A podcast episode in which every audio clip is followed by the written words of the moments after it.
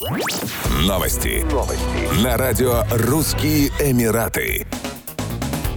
Производители Ханты-Мансийского автономного округа России представили свои товары на крупнейшей на Ближнем Востоке выставке органических и натуральных продуктов в Дубае. На одной площадке встретились производители органики, покупатели и дистрибьюторы. На выставке югорчане наглядно продемонстрировали покупателям свойства сфагнового мха, а также модули для создания живых стен. Результат эффектной демонстрации – начало переговоров с крупными компаниями из ОЭ, которые работают в сфере ландшафтного дизайна. Восточных дистрибьюторов заинтересовал необычный состав сибирского мыла с экстрактами таежных ягод и цветов. Большое количество контактов набрал и Нижневартовский рыбоконсервный комбинат «Санта-Мария». Компания выпускает 30 наименований рыбных консервов и уже экспортирует свою продукцию в Казахстан и Сербию. В Дубае предприниматели провели переговоры с ведущими дистрибьюторами продуктов питания на Ближнем Востоке, в Северной Африке и Непале. Сейчас югорские предприниматели находятся в режиме ожидания. Потенциальные покупатели пробуют их продукцию и проводят экспертизу.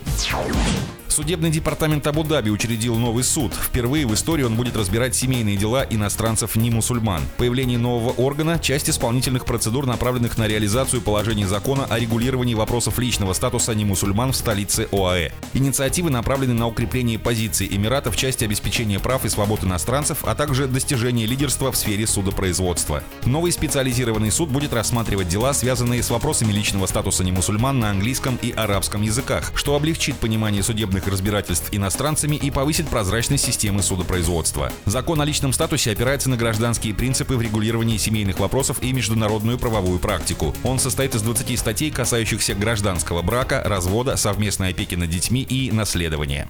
Еще больше новостей читайте на сайте RussianEmirates.com